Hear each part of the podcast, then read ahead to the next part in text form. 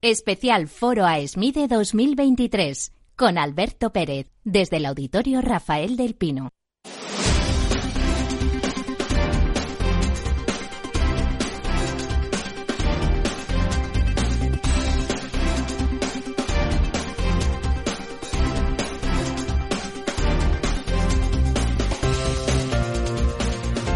Buenos días, España, buenos días, ciudadanos, y buenos días, queridos amigos, amigas, que estamos hoy presentes aquí en, el foro 2023 de ASMIDE, Asociación de Empresas Contratistas con las Administraciones Públicas. He de dar las gracias a su presidente, Gerardo Sánchez, al general López y a Carlota por confiar en Capital Radio en la 103.2 y poder llevar a cabo un programa en directo, porque esto es exclusivo de ASMIDE, en directo. Es la primera vez que ocurre. Y estamos en ese foro 2023 que es Retos de la base industrial y tecnológica de la defensa. Y como no puede ser de otra manera, esta mesa de debate que vamos a tener sobre las tecnologías de la información y todo lo que es el mundo de, la tecnología, la innovación, cómo aplica en el mundo de la defensa, qué necesidades se tienen para que se puedan llevar a cabo, pues no podía ser de otra manera que el conductor de esta sesión eh, vaya a hacer radio directamente y sea el coronel Pablo Moreno Galdó, que es el subdirector general de Planes y Servicios de la Información y Telecomunicaciones en el Ministerio de Defensa. Mi coronel, a tus órdenes. Yo creo que mi coronel se merece un aplauso porque estamos en directo y todo el mundo debe reconocer la labor de. Tenemos un panel de expertos, mi coronel, que es fantástico, pero yo creo que tomes el mando ya. Ahora yo me pongo en la retaguardia y estoy a tus órdenes. Adelante, mi coronel. Pues muchas gracias, Alberto. Bien, eh, eh, en primer lugar quería agradecer a la Asociación ESMIDE eh, invitarnos a esta mesa redonda, al Centro del Sistema de Tecnología, la Información y las Comunicaciones, y ofrecernos la oportunidad de estar hasta este grandísimo auditorio y en mitad de un programa de radio en directo. Sobre todo en este auditorio de Rafael del Pino, con esa frase inspiradora que tenemos allí todos delante, que sin duda nos va a motivar en, este, en este programa. la mesa redonda eh, retos de la base tecnológica para la defensa, tecnologías para la disuasión. Se van a discutir algunos retos a los que se enfrenta la industria de, defensa de España, haciendo foco en las TIC. Para ello hemos reunido a cinco representantes de empresas muy activas y distintas, de especialistas en tecnologías, en desarrollo, en infraestructura, integradoras, eh, y con el director TIC de una empresa puntera cuyo negocio está orientado a defensa, pero que entiende que la transformación digital es esencial para el desarrollo del negocio. Le voy a presentar a los, eh, los participantes. A mi izquierda, en primer lugar, está Javier Torres Seco Herrera, director del área de defensa interior de Inetum. Eh, Olivier Pegard, eh, director de preventa de tecnología de, Oracle. Mario Reiter Fernández, director general comercial de estrategia y marketing de Evolutio. Jesús Abraham Fernández, responsable de donación y desarrollo de negocio para la defensa de Telefónica y Juan Valverde Moreno, director de área TIC de GAN. Eh, la estructuración de esta mesa redonda pues, va a consistir en una serie de preguntas que van a ser principalmente tres: el tejido industrial, el capital humano y el impacto de las tendencias tecnológicas. Eh, vamos a empezar con, la primera, eh, el tejido industrial tecnológico de la defensa en España, teniendo en cuenta que la fortaleza de la fase industrial específicamente orientada a las tecnologías de la información y las comunicaciones es labor de la industria y de las administraciones. Y en el caso de la defensa, los productos tecnológicos TIC ¿eh? suelen tener doble uso. Entonces, eh, les voy a lanzar un par de, preguntas a cada uno de los eh, participantes en esta mesa eh, la primera, ¿cuál es vuestra opinión sobre la situación de la industria de defensa en el ámbito TIC? Y la segunda, ¿qué herramientas echáis en falta por parte de la Administración para potenciar este sector? Doy paso en primer lugar a Javier. Adelante. ¿Qué tal? Buenos días. Presidente, almirante, con su permiso, mi coronel. Bueno, la pregunta eh, están, siempre la estábamos esperando. ¿Que hay un tejido rico en la parte de empresas que se dedican a las tecnologías de información, incluso a la, industria? Pues para muestra un botón, todo lo que estamos aquí estamos con, con las MIDE. Ahora bien, eh, de diferentes tamaños, más especializadas, menos especializadas, eh, todas aportan al entorno de la industria. Lo que ocurre es que no sabemos colaborar. Y yo el primero, vamos, ponga Inetum, no sabemos colaborar. Tenemos que unir fuerzas. Ese es un gran defecto que tenemos dentro del tejido eh, industrial y tecnológico dentro del ámbito de defensa. Y lo segundo, yo no soy un especialista legal, yo soy ingeniero, pero creo que la ley de contratación actual no está adecuada a las necesidades que tiene defensa. No sé si es adecuar la parte presupuestaria, la parte de gasto, pero desde luego resta agilidad para todas las empresas que estamos trabajando para y con defensa. Muy bien, Javier me comentaba antes, cuando estábamos reunidos, que igual iba a decir algo muy atrevido. Yo creo que no. Que eh, la ley de, de contratos del sector público habría que dar una vuelta. Es una es una transposición de la, de la, normativa europea, pero sin duda para las tecnologías de la información y las comunicaciones no da la flexibilidad y la agilidad requerida eh, que requieren eh, la implantación de nuevos sistemas. Almirante, cuando venga la secretaria de Estado, le haré esta observación que nos ha pedido que la hagamos. ¿no? Amparo Valcárcel es una persona muy, muy que escucha y eso es importante. Pues, eh, Olivier, es tu turno. Hoy, buenos días a todos. Buenos días, almirante. Uh, desde el punto de vista, está bien conocido España en el mundo del armamento, ¿okay? donde hay fregatas, donde fabricamos fregatas, hacemos fabricaciones. Desde el punto de vista de los TIC, lo que, lo que ahora mismo se está trabajando muchísimo es el análisis de los datos en tiempo real que se necesita ¿okay? para todo, tipo, todo tipo de sistemas que necesitamos. Uh, la computación en la nube, necesitamos la, la inteligencia artificial y la ciberseguridad. ¿okay? Donc, ¿Qué nos falta realmente? Uh, desde el punto de vista empresarial. Lo que nos falta es uh, colaboración okay, dentro de los TIC y la defensa y de todas las empresas que trabajan en la defensa, porque realmente es el momento de fabricar unos sistemas bastante inteligentes. Necesitamos un marco regulatorio de inteligencia artificial, que sabemos que va a ser difícil, okay, con los rusos y los chinos va a ser difícil tener un marco regulatorio uh, y realmente una mejor colaboración entre todos. Es lo que necesitamos con la ley contractual, que sea más flexible para que podamos hacer proyectos más rápidamente. Hoy en día la tecnología no espera, ¿okay? las guerras no esperan. Necesitamos algo muy rápidamente de desarrollado, implementado y que nos va a ayudar. Muchas gracias, Olivier. Mario, adelante. Pues, buenos días a todos, muchas gracias por invitarme. Yo diría, ahondando en lo que hemos comentado, ya que han comentado lo de la ley de contratación, ya no tengo que ahondar en el tema. Yo creo que lo principal tiene que ver con, con la efervescencia del mundo TIC y justamente la importancia que tiene en el ámbito de la defensa. Al final, la realidad es que estamos siendo atacados, no solamente a nivel de, a nivel, eh, de administración, sino también las empresas privadas. Y como empresa eh, española, lo que pediría a la administración sería, por un lado, pues, pues ampliar el presupuesto de defensa. Yo creo que claramente se necesita eh, tener eh, medios como para tener esa defensa digital de la, de, la, de, la nación. Y luego en el ámbito empresarial yo estoy de acuerdo en que tenemos que ser capaces, por un lado, de colaborar a nivel nacional, ser capaces de crear una industria propia en el ámbito TIC y lo segundo, eh, ser capaz de llevar esa colaboración al ámbito europeo con nuestros aliados naturales que obviamente están en la Unión Europea y en la OTAN. Muchas gracias. No quiero adelantar nada, pero cuando clausure la secretaria de esa defensa, igual da respuesta a una de tus cuestiones. eso lo he dicho. Eso, como dirían los british, ¿eh? breaking news. no, yo no quiero yo le he dejado nada. dicho. No quiero decir nada. Bueno, eh, Jesús eh, de Telefónica. Muchas gracias, mi coronel. Bueno, lo primero, pues darle la enhorabuena a la Fundación AESMIDE porque no ha podido elegir pues un título más apropiado para, para este foro y, por supuesto, pues a las Fuerzas Armadas y al resto de las empresas, de las empresas del sector de la defensa, ¿no? Pues por permitir eh, que una vez más pues nos podamos juntar en este entorno eh, y poder compartir eh, cuáles son nuestras opiniones.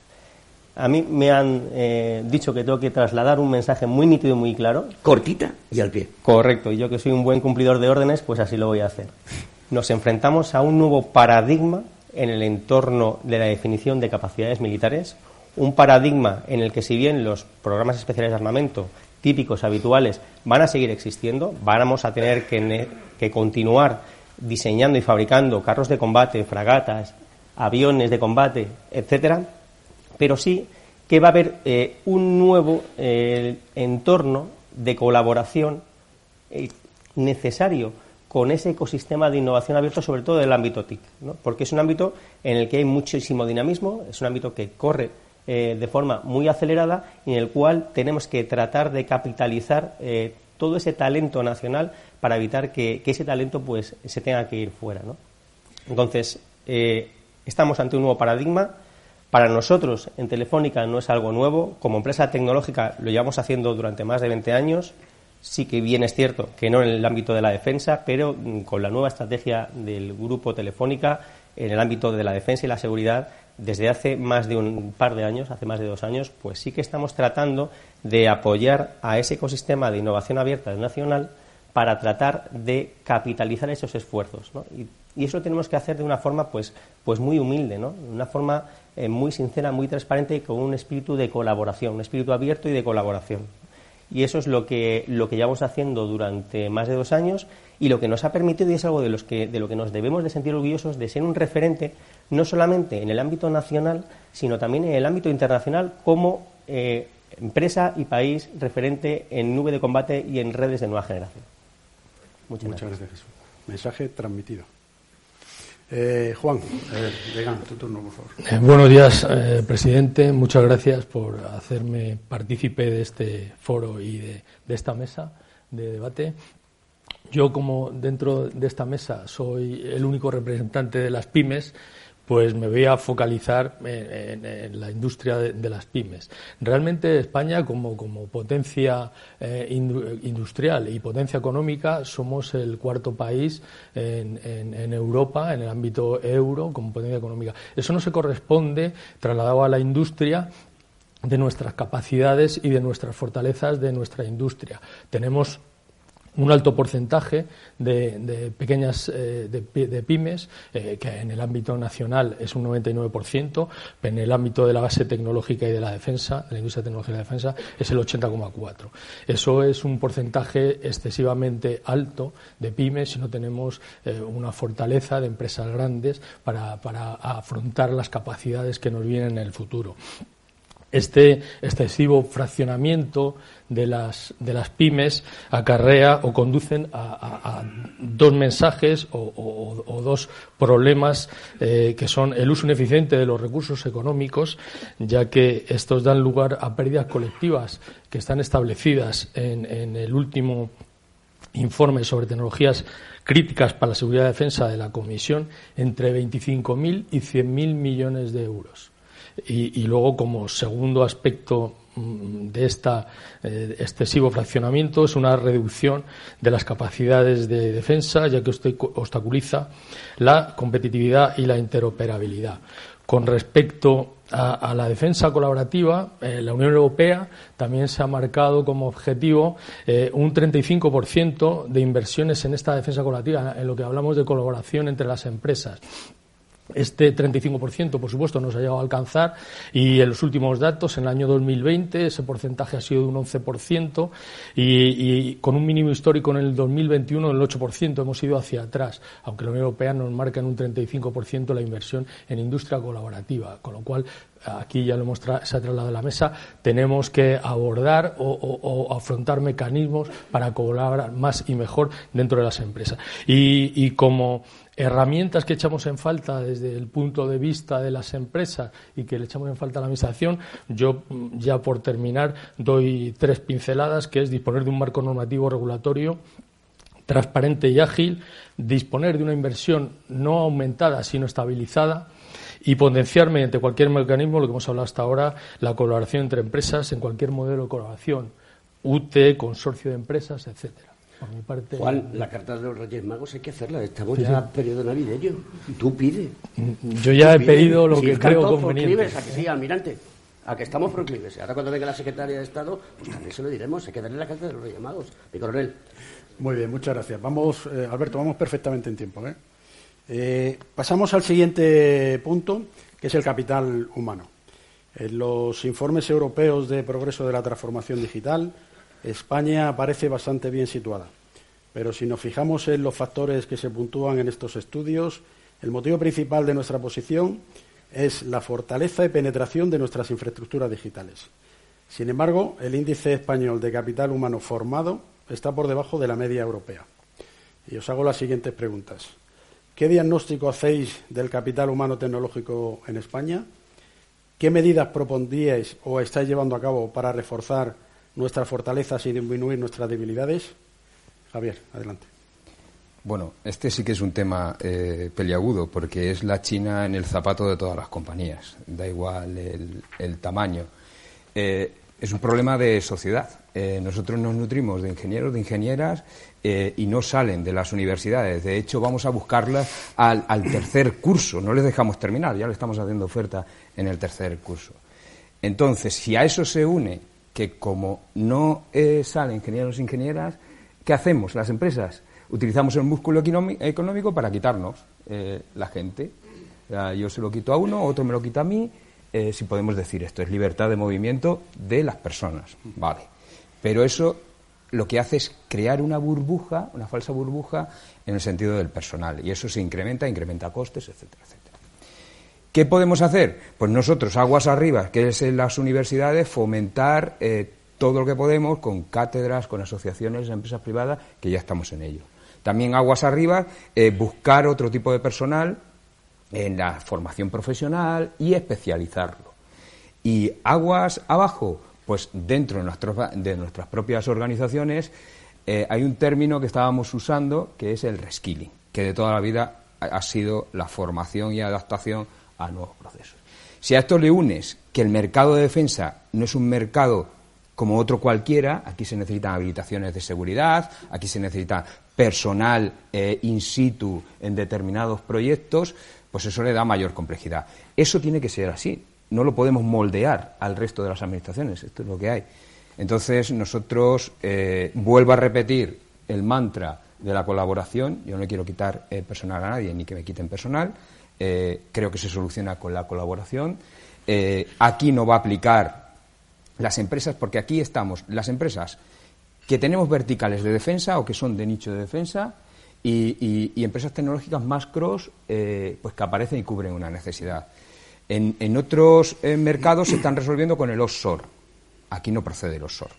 No, es muy difícil proceder.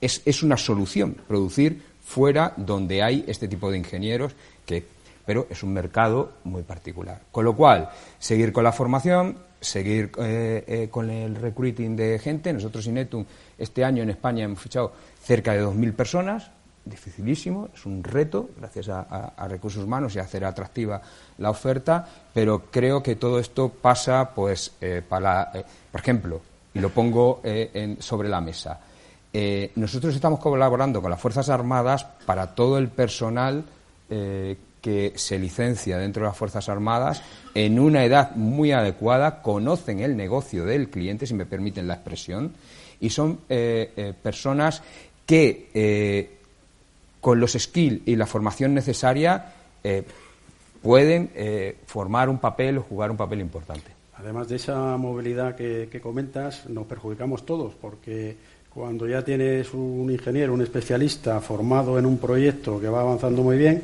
este señor cambia de empresa por otras condiciones laborales o intereses y se perjudica el proyecto y se perjudica al final eh, el objetivo final. Y coronel, hay una noticia que está circulando por internet, que es oficial, ha salido en toda la prensa, y es que el gobierno, yo creo que en este caso ha tomado una buena decisión, es que la NECA eh, va a tener una, una, un, un, protagonismo diferente, porque se está intentando que todas aquellas personas de Iberoamérica principalmente y de otros países puedan entrar en nuestro tejido productivo y puedan pasar los filtros que tienen que hacerlos las empresas y que esa titulación sea tan válida como la de cualquier español, porque tenemos un déficit muy grande de ingenieras e ingenieros en este país. O sea, hacen falta 250.000 más, que eso ya lo dijo el Observatorio de la Ingeniería no hace mucho. Muchas gracias, Alberto. Olivier.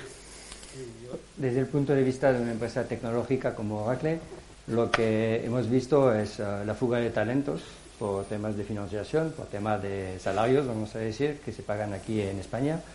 Y lo que hemos visto también, hemos detectado eso en los últimos años, el desconocimiento de nuestra tecnología, desde la universidad. ¿Por qué? Porque están trabajando en nuevas tecnologías muy fun, muy, muy, muy de moda, vamos a decir, y realmente en nuestra tecnología no estaban, o desconocen completamente, pero no estaban apostando a nivel de formación.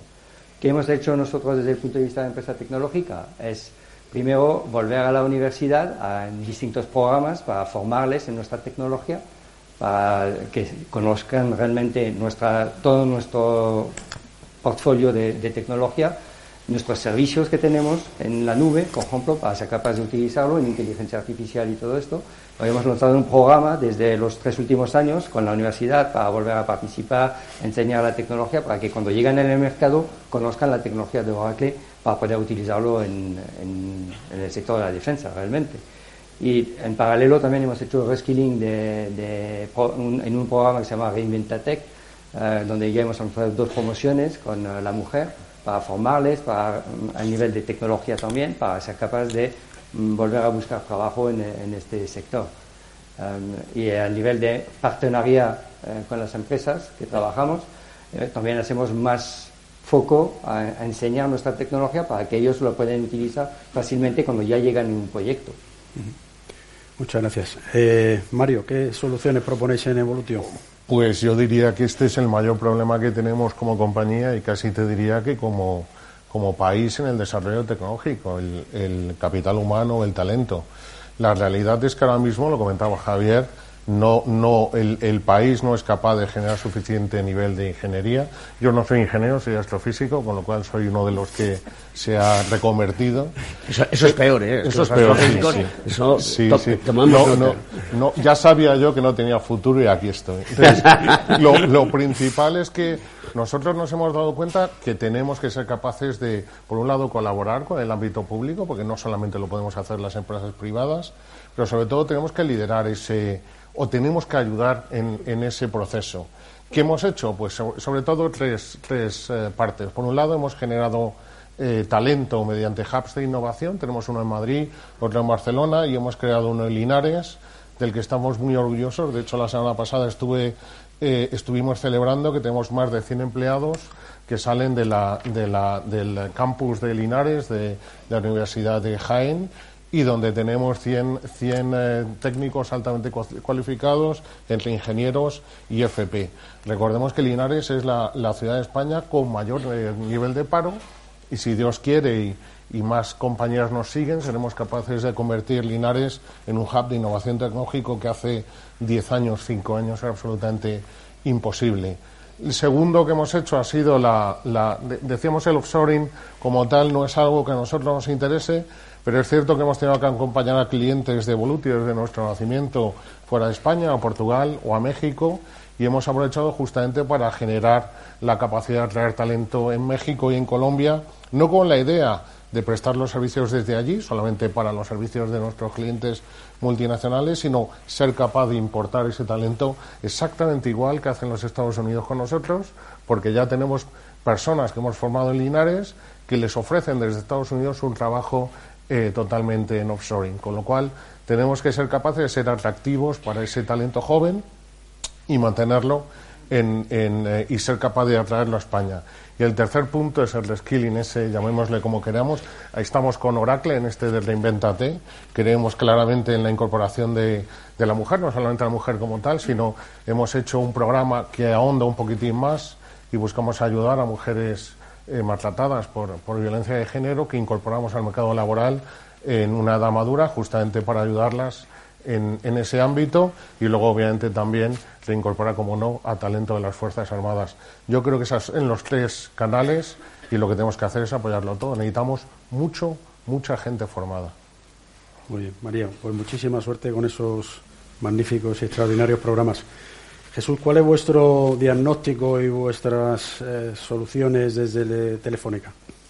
Bueno, pues eh, yo coincido completamente con el resto de los compañeros de la mesa. Además, el sector tecnológico es un sector tremendamente tensionado.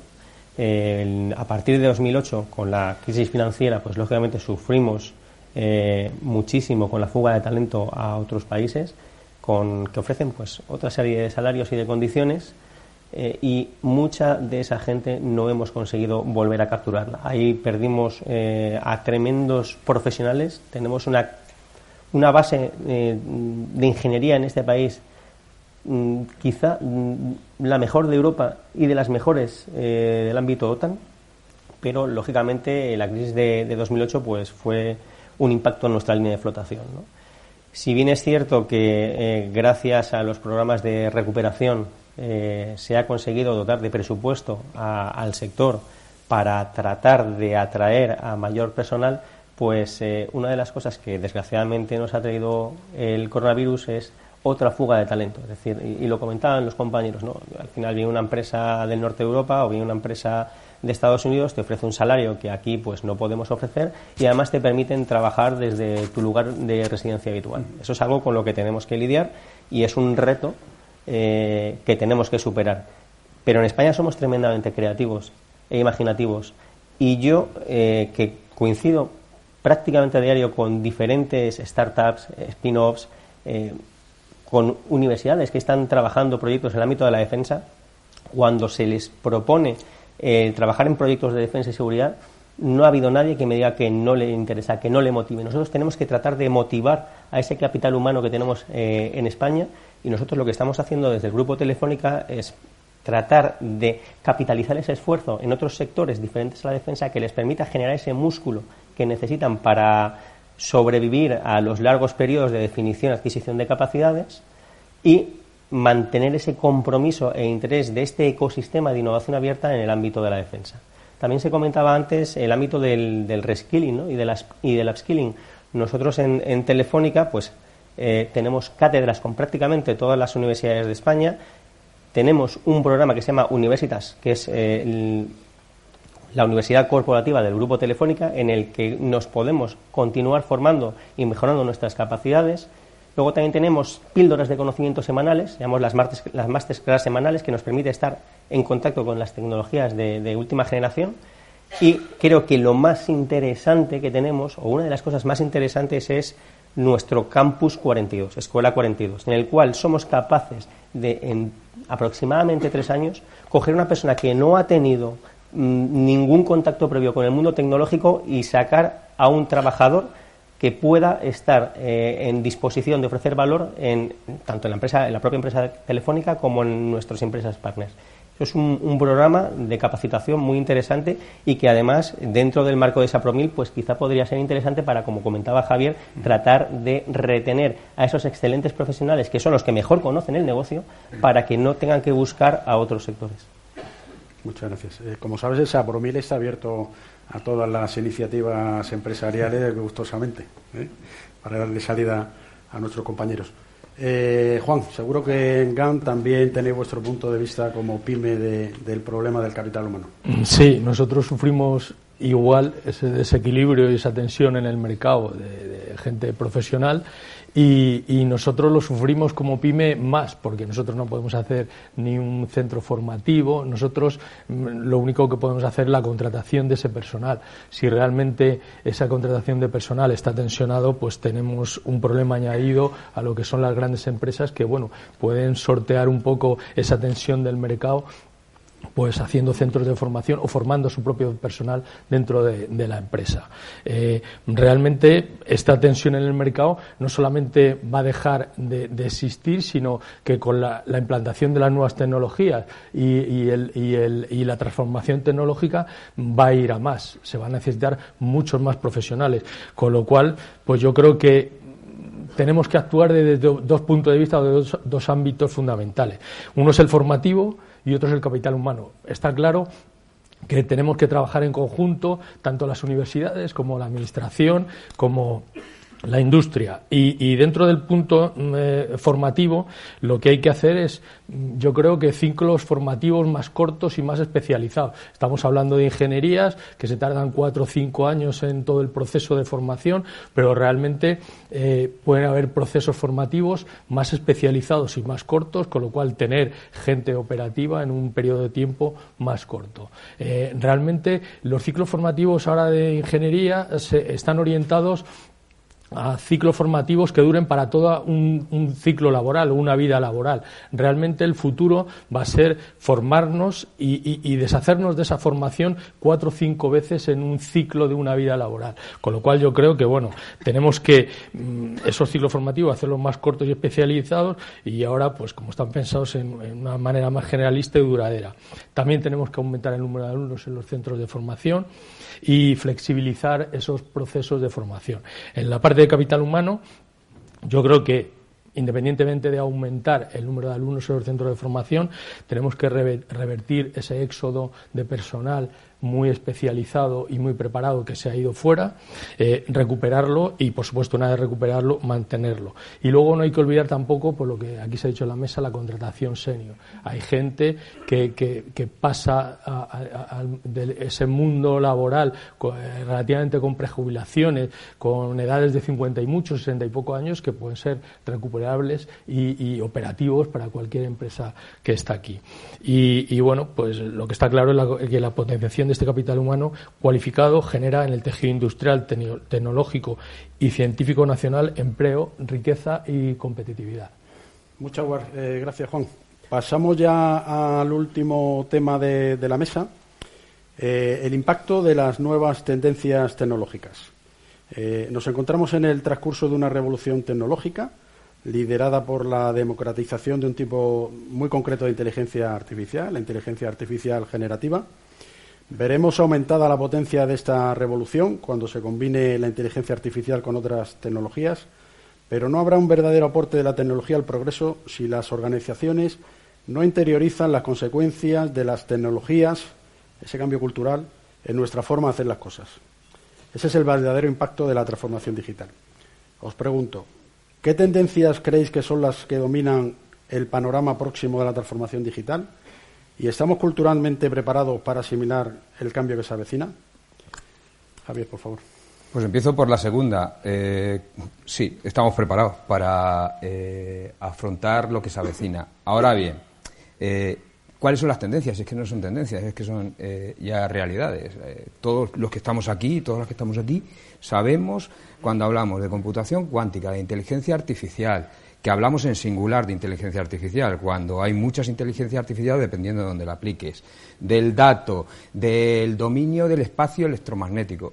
Yo, de verdad, consideramos de Cinetum que la verdadera revolución ha sido la desaparición de las fronteras entre lo táctico y lo estratégico.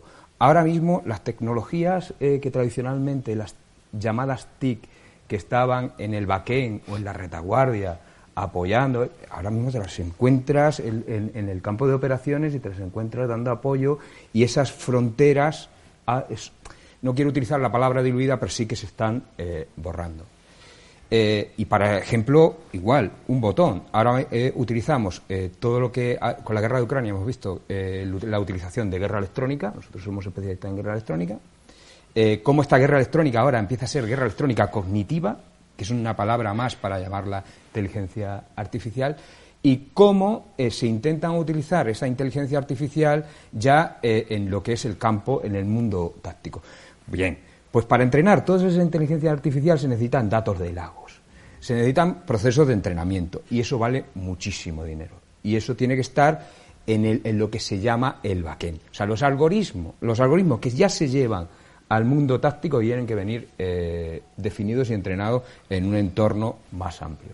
Con lo cual, yo creo que nos estamos adentrando a los ejércitos que están representados ahora mismo aquí, los, tres ejércitos, nos estamos adentrando eh, dentro de lo que es el concepto de las tecnologías, no, transformación digital, sino cómo utilizar las capacidades digitales o, o tecnológicas dentro de nuestro ámbito de actuación y ya, pues eso, para mí las fronteras, que se han caído las fronteras, es lo más revolucionario. Primero transformación y luego digital. Sí. Olivier, ¿cuál es vuestro punto de vista desde Oracle? trabajamos mucho en la transformación digital con muchas empresas y en el sector de defensa también.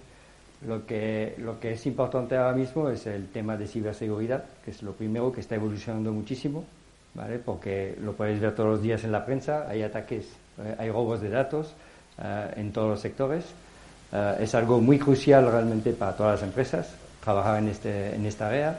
La inteligencia generativa está de moda ahora mismo, okay, pero Vamos a decir que ya estamos trabajando en la siguiente etapa de la inteligencia realmente. Hay nuevos motores que no necesitan un volumen de entrenamiento como ahora mismo se necesita para la inteligencia generativa. Y también después trabajamos en la tendencia muy importante, es cómo vamos a transferir los datos entre los distintos equipos, ¿okay? y eh, usando tecnología de tipo blockchain ¿okay? para ser capaz de asegurar realmente la información. Hoy en día ya existen modelos de LLM para ciberseguridad, y se está trabajando muchísimo para evolucionar estos modelos. Em, ¿Estamos preparados realmente en, España? Sí, estamos preparados. Yo veo a los jóvenes muy motivados para trabajar en esta área, aprender y ser capaz de evolucionar los modelos ahora mismo, para ofrecer nuevos modelos a nivel de inteligencia que sean productivos y que podemos utilizar. Muchas gracias. Mario, desde Evolutio, ¿cuál es vuestro punto de vista? Bueno, yo creo que al final lo que está claro es que estamos, estamos ya en medio de esa batalla en, el ámbito de la ciberseguridad. Comentaba Olivier lo que sale en prensa. Nosotros tenemos cuatro SOCs, tenemos el honor de prestar servicios al Ministerio de Defensa. Nosotros lo que vemos es lo que no sale en prensa, es decir, aquellos ataques que no tienen éxito y la realidad es que la guerra está ahí y nuestros adversarios están utilizando todas las armas a su disposición, no solamente para atacar a la administración, sino para atacar a todo el ámbito empresarial del país. ¿Qué es lo que ocurre? Yo creo que hay muchas tecnologías que ya conocemos, cloud, diferentes tecnologías de Internet de las Cosas. Yo, creo que ahora mismo hay dos tecnologías que son absolutamente necesarias para la defensa.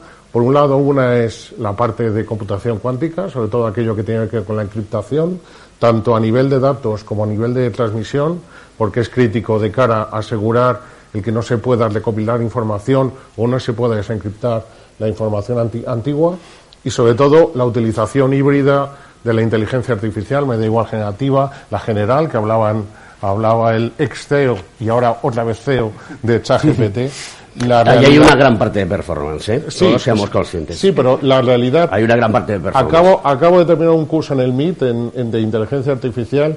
Hay una parte que es de, entre comillas, para, para la galería. Hay una parte que es cierta, más allá de, de la emulación de sistemas que parecen humanos. La realidad es que nos van a atacar y los, nuestros adversarios van a utilizar eh, eh, computación cuántica, van a utilizar inteligencia artificial de última generación para atacarnos lo antes posible. Entonces, y cuanto más mejor. y cuanto más mejor porque les sale rentable. Y cuando les sale rentable, alguien paga para que salga rentable. Entonces yo creo que no es momento de plantearse qué hacer, sino de actuar. Por eso la ampliación de, del presupuesto. al 3, tenemos que llegar al 3, mi coronel. Yo ahí lo dejo, no pongo cifras. Ahí lo Está claro que, que es un paradigma que atacar no exige muchos recursos económicos, pero defenderse sí. Correcto. Vale. Eh, Jesús, por favor, de, Telefónica. Gracias, Bueno, pues eh, la verdad es que plantear una previsión de tendencias tecnológicas eh, en un plazo de cinco años, que nos puede parecer muy largo, pero en realidad es muy corto, a sabiendas de que en noviembre del año pasado apareció ChatGPT y ha quedado completamente obsoleto, pues me parece un ejercicio, un ejercicio de riesgo, ¿no?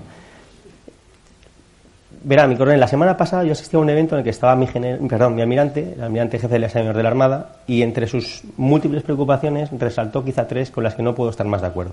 Las personas, la conectividad y la superioridad de la información.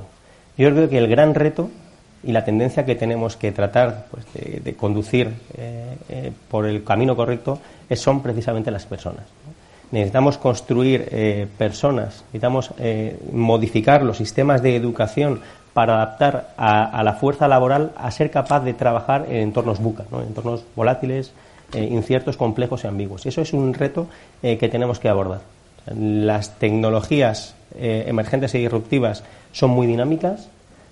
Vamos a tener que estar constantemente adaptando y modificando lo que hace menos de un año hemos generado y eso va a requerir pues de un código ético por parte del personal laboral muy importante ¿no? y el claro ejemplo de ello es precisamente la inteligencia artificial ¿no? que es quizá pues eh, yo la compararía con, con, el fuego y la rueda ya ni siquiera con, con, la revolución industrial estamos bueno pues en los inicios de, de una tecnología emergente y disruptiva muy potente y que tiene donde vamos a tener que eh, generar eh, personal laboral con unos códigos éticos, códigos éticos perdón, muy férreos para que esa tecnología no acabe desbordando al, teatro de operaciones. ¿no?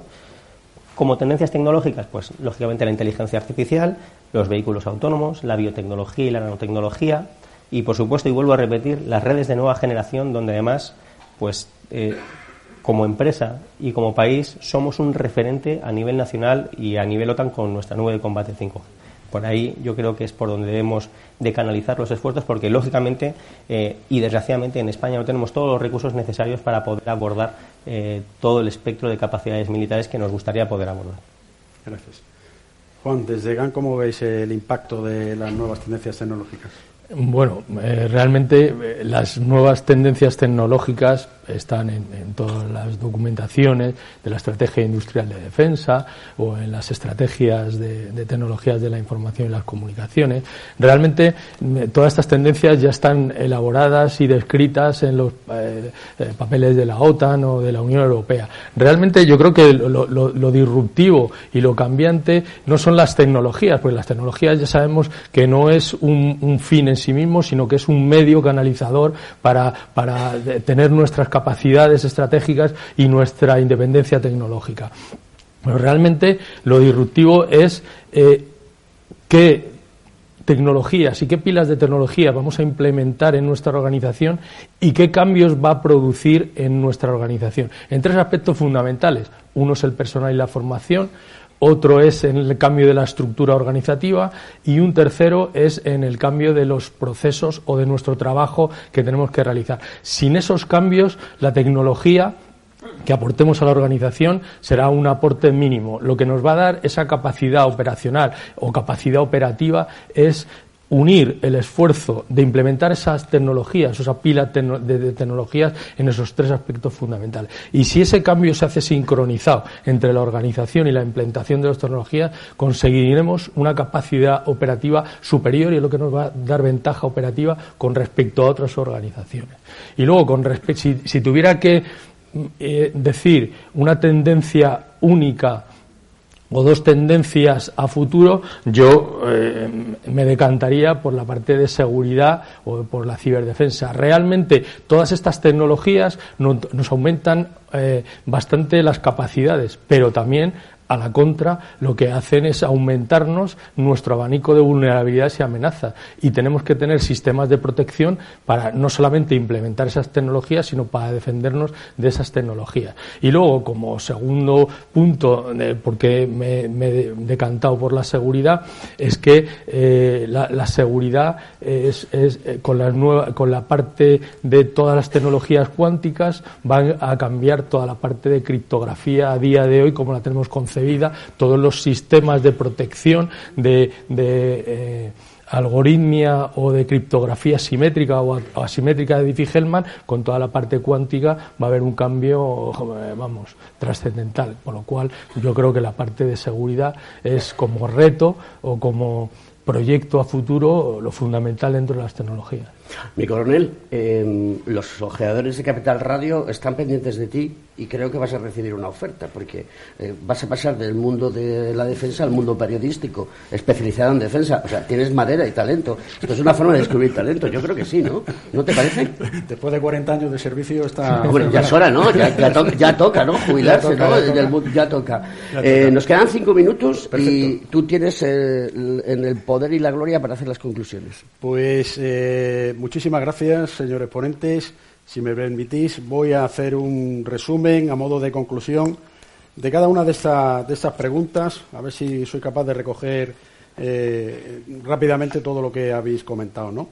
Respecto al tejido industrial tecnológico de la defensa de España, eh, habéis enfatizado que es necesario favorecer la actividad de las pymes para desarrollar tecnologías, revisión de la normativa contractual, ¿eh? para darle una mayor agilidad y flexibilidad y facilitar la incorporación de proyectos de innovación, revisar la normativa de seguridad para incorporar empresas ajenas al sector de la, de la defensa, disponer de un marco global de inversiones estables, mayor apoyo e inversión en investigación, desarrollo e innovación, potenciar los mecanismos de colaboración entre empresas y favorecer la formación de las UTES, y finalmente la colaboración efectiva entre la industria y la administración pública, que es clave para disponer de una industria de defensa robusta y tecnológicamente avanzada. Con respecto al capital humano, que desde mi punto de vista es lo más importante, está claro que las empresas tecnológicas están sufriendo una acusada fuga de talentos que buscan más salario y teletrabajo. La falta de recursos adecuadamente formados, asimismo, es uno de los mayores problemas a solucionar. La gran velocidad con la que desarrollan nuevas tecnologías hace necesario un upskilling y un reskilling ¿eh? interno constante. Programas de formación con fase de preparación y fase de operación. Es necesario invertir en formación mediante una colaboración público-privada y como ideas también realizar ciclos de formación más cortos y orientados a la demanda de cada sector tecnológico. Revertir el éxodo del talento y elaborar planes para contratar talento senior ¿eh? que habéis comentado. Promover la cualificación de personal, no falta talento, falta personal que quiera desarrollar actividad técnica en España. Y finalmente, en el último punto, el impacto de las nuevas tendencias tecnológicas. Las áreas tecnológicas de mayor atención, pues las que hemos comentado, inteligencia artificial, redes de nueva generación, la que España es puntera, las tecnologías cuánticas, la nanotecnología, pero sobre todo una combinación de todas ellas. Luego, eh, el incremento en la tendencia de la necesidad en la seguridad, cada vez más necesario, y además eh, se necesitan muchos recursos económicos. El impacto de la transformación en la sociedad es que todos los procesos automatizables y repetitivos dejarán de ser ejecutados por personas. ¿eh? El verdadero valor de estas tecnologías radica en nuestra capacidad para integrarlas de manera profunda y con sentido en nuestros procesos y prácticas. Mientras las tendencias tecnológicas avanzan rápidamente, nuestra preparación cultural debe evolucionar a ritmo similar. Y finalmente, a medida que esas tecnologías se vuelven más omnipresentes, el enfoque en la experiencia del usuario y las consideraciones éticas, como la privacidad y la seguridad de los datos, se volverán aún más críticos. Y con esto, Alberto, pues... Eh, Yo te tengo que dar la más sincera enhorabuena, nos quedan cuatro minutos, hemos ido sobre el tiempo alguna pregunta o debate mientras... Cuando nos quedan los minutos, yo sí que quiero Em, mi compromiso desde hace mucho tiempo es cuando yo empecé a hacer radio, era em, tratar de llevar a la sociedad lo que hacía el mundo de la ingeniería, el mundo de la industria, el mundo de la innovación, el mundo de la tecnología. Y yo sí que os pido, os voy a pedir una cosa. Y además de todo, no hace falta que vaya a ser Navidad. Os la voy a pedir de corazón como ciudadano español. Estáis en unas posiciones muy altas, con capacidad de decisión, y hay, un, y hay, una, hay una cosa que hay que hacer, hay que mostrarse a la sociedad. ¿Vale? Y mostrarse en la sociedad quiere decir que no va a ser siempre lo mismo lo que aparezca en los medios de comunicación. Y yo trabajo en un medio de comunicación especializado en el mundo de la economía, la tecnología, etcétera, etcétera. Pero para diez, salir a hablar, salir a contar, gastaron las perras dentro de las empresas en buscar esas cosas, que el ejército se gaste las perras en montar eventos, ¿eh? que la secretaria de Estado se rasca el bolsillo, que el presidente del gobierno se rasca el bolsillo. Al pan pan y al vino vino y al Camacho Marcelino, diría Pedro Ruiz, que va a volver otra vez a la radio. Entonces, lo importante, lo importante de esto es que animéis. ¿Sabéis por qué? Porque tenéis que ser influencers. Nos queda otra. En esto nos va el futuro de nuestro maravilloso país. Y lo hacemos nosotros. Así que, ¿cuánto nos queda ya? Pues nada, nos quedan dos minutitos. No sé si queréis hacer algún comentario. Eh, nos queda muy poquito, no da tiempo a ninguna pregunta por parte de, eso, pero ¿qué tal la experiencia? Bien, ¿no? Fantástica. O sea, la podemos volver a repetir. Cuando quieras. Almirante, a sus órdenes, tome usted nota. ¿eh? Todo de esto está fantástico. ¿Alguna cosa? Bueno, pues queridos amigos, esto ha sido el Foro de Esmide. Yo creo que, este programa y esta mesa que hemos hecho en directo ha sido una maravilla. Le estamos dando a la sociedad un conocimiento muy importante. Lo habéis hecho muy bien, lo habéis contado muy bien. Para aquellas personas que no están mm, al cabo de la calle de muchas cosas, lo van a entender. Así que, queridos amigos, gracias por vuestra presencia y seguir trabajando por este maravilloso país y por seguir trabajando por la seguridad de los ciudadanos españoles y aquellos no son españoles y que estamos metidos en esas organizaciones que, que hacen que el mundo sea cada día un poquito mejor. Un fuerte aplauso para todos nosotros y para los ponentes.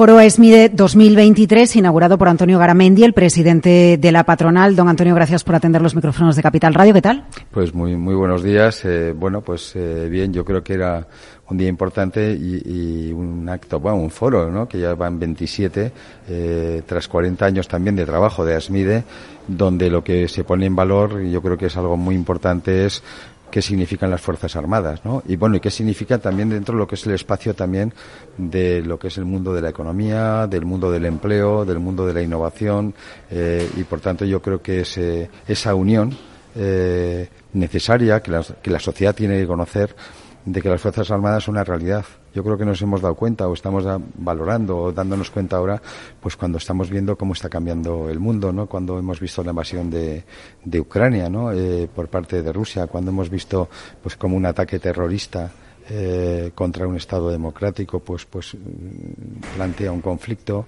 y donde vemos pues la, eh, los espacios, ¿no? Los espacios mm, entre los dos mundos, Occidente, el Este eh, y, el reequilibrio de, de fuerzas. Y hay pues hay que ser consciente de que las Fuerzas Armadas son fundamentales para que un país viva en libertad, que es la base de la democracia. Por tanto, yo creo que en nombre, en este caso, de las empresas españolas, es un agradecimiento muy especial ¿no? a lo que es toda la gente, a todas las personas de las Fuerzas Armadas y también en este caso y hoy poner presente que esto no es una cosa que parece que es de unos, sino que es de toda la sociedad y en este caso también del mundo de la empresa, del mundo de la industria y, además aquí yo creo que con un planteamiento también muy especial de las pymes, ¿eh?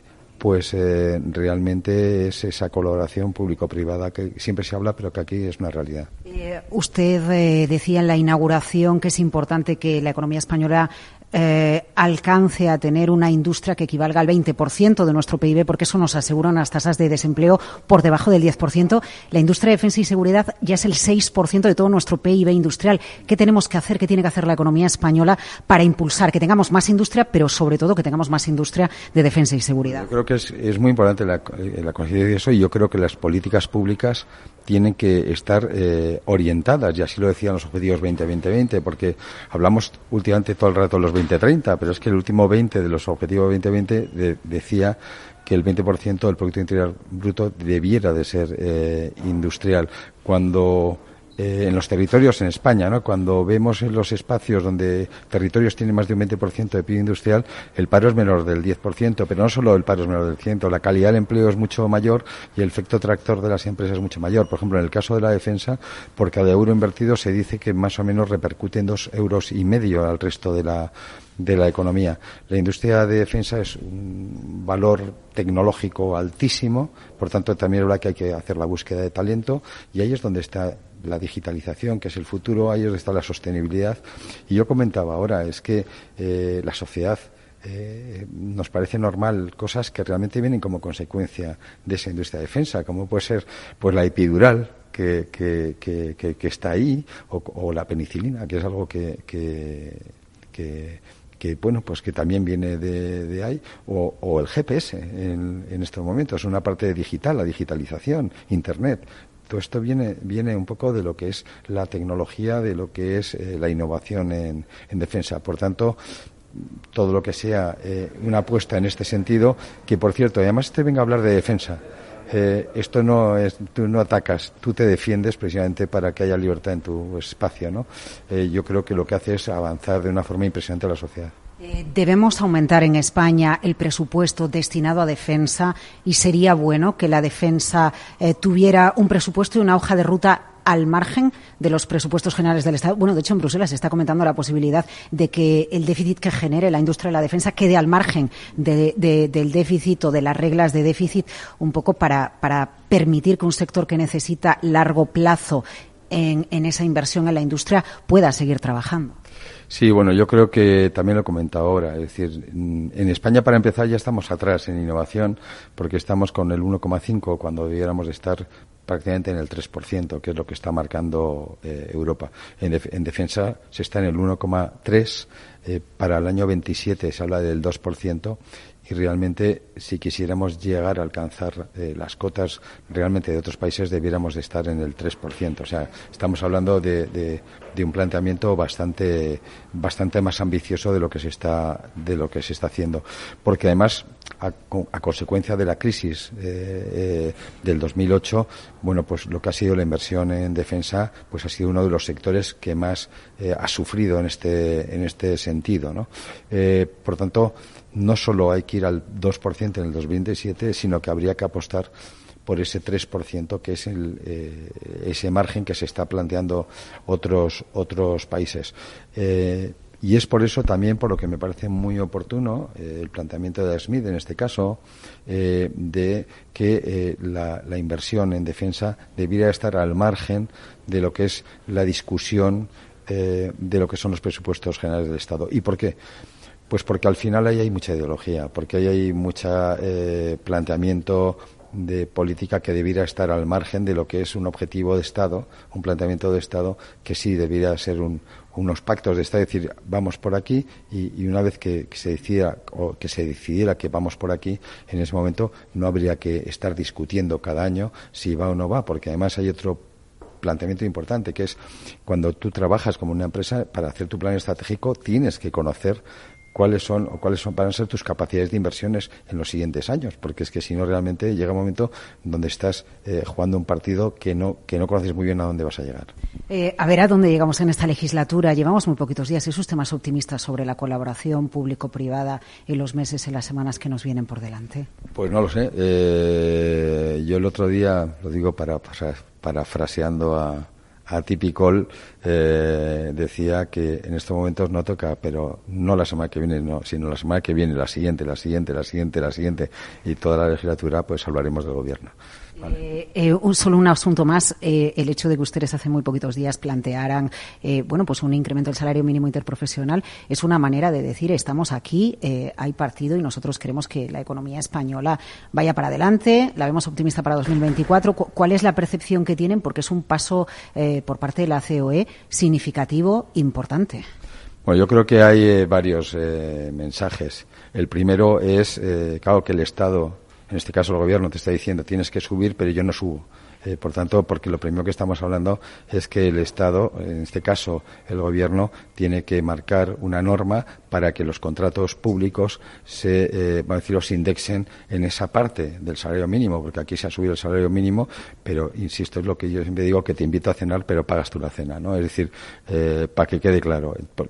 O sea, lo primero que estamos planteando es ese tema. Estamos planteando también que hay que hacer un, un hecho diferencial con el campo hay algunos espacios que y, por último hay algo mmm, que hemos planteado claro es que no sabemos a dónde nos va a llevar eh, lo que se iba a plantear pero lo que sí eh, tenemos claro es que nosotros el 10 de mayo hemos firmado un acuerdo con los sindicatos eh, en este sentido y por eso hemos hablado de dos años el 3 y el año siguiente el, eh, el 3 ¿por qué? porque es que si no en el fondo lo que se está eh, jugando a través del salario mínimo es eh, desbordar absolutamente todas las tablas salariales en los convenios. Y, incluso en muchos convenios realmente empezar a saltarse lo propio que se ha acordado.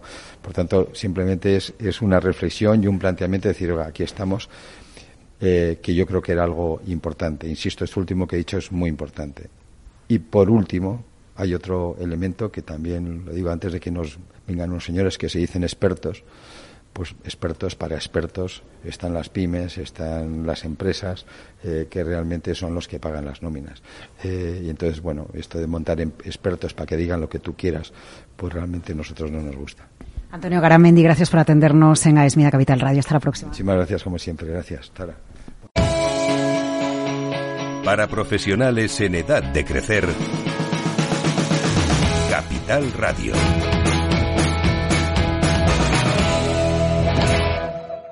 Pues estamos con la secretaria de Estado de Defensa, Amparo Barcace. Lo primero, enhorabuena por uh, esta continuidad eh, al frente de la Secretaría de Estado.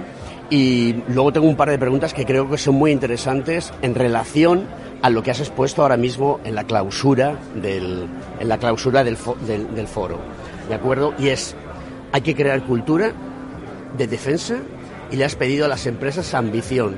Pero para todo eso hace falta una cosa que es, eh, como yo suelo decir, los polvos mágicos, ¿no? Que fluya el dinero. El eh, recurso económico está garantizado. El señor presidente del Gobierno, don Pedro Sánchez, ha garantizado un crecimiento sostenido de los recursos para defensa y seguridad hasta alcanzar el 2% del PIB español dedicado a defensa y seguridad en 2029. Esto nos da todo un escenario eh, muy seguro, nos da un escenario eh, muy transparente para las empresas para que puedan tomar aquellas decisiones que necesitan. Nosotros, además, eh, tenemos la prueba del algodón. En 2023 hemos incrementado el presupuesto de defensa en un 26% y esto tiene que ir unido a una respuesta también por parte de las empresas. Nosotros hemos pedido ambición. Pedimos ambición sobre todo porque el recurso económico tiene que ir a más inversión en las factorías. Nosotros decimos que tiene que haber más inversión en factorías 4.0 porque no podemos nuestros eh, sistemas desarrollarlos en factorías que son del siglo XX, cuando lo que estamos planificando son los recursos y sobre todo los sistemas para las Fuerzas Armadas del siglo XXI. Nosotros pedimos más ambición en innovación, porque el gran reto es el reto digital. Tiene que haber una gran transformación tecnológica. Esa transformación tecnológica es lo que marca el crecimiento de nuestras Fuerzas Armadas, sus capacidades, pero también de la tecnología. Y para ello tiene que haber captación de talento, más ambición a la hora de contratar, sobre todo ingeniería, porque es el talento, la innovación, la I más de más I lo que marca la diferencia. Nosotros necesitamos una base industrial amplia sobre la que tengan la seguridad que la inversión es la que eh, marca el camino de la OTAN y para ello las empresas tienen que estar a la altura.